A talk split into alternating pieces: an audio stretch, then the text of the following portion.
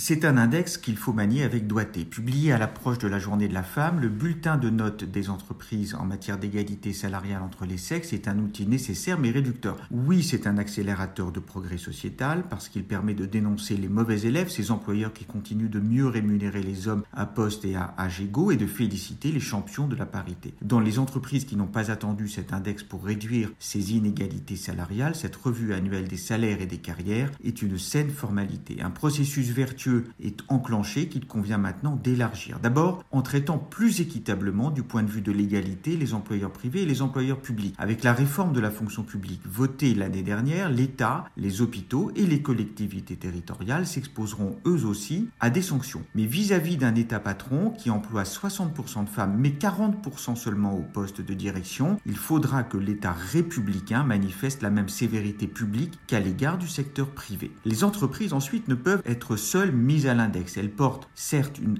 écrasante responsabilité dans ce paradoxe persistant qui veut que les femmes sorties de l'enseignement supérieur avec plus de diplômes que les hommes soient ensuite moins facilement embauchées, moins bien payées et puis moins souvent promues. Mais quels que soient les efforts des employeurs pour y remédier, et ils sont encore nombreux, ceux-ci ne porteront leurs fruits que si nos représentations collectives changent plus vite. À la maison, la répartition des tâches ménagères et familiales s'équilibre lentement et à l'école, le papa qui assiste à la rencontre parents-professeurs commence maintenant à être admiré. Plus vite les jeunes pères seront contraints eux aussi de poser un congé paternité, mieux la société tout entière se portera. Le regard des hommes sur eux-mêmes évolue, celui des femmes sur les hommes aussi. C'est maintenant aux femmes peut-être elles-mêmes de continuer à se regarder différemment afin de lever ces freins intériorisés de l'égalité que peuvent être la préférence pour le temps partiel ou la désaffection pour la mobilité professionnelle.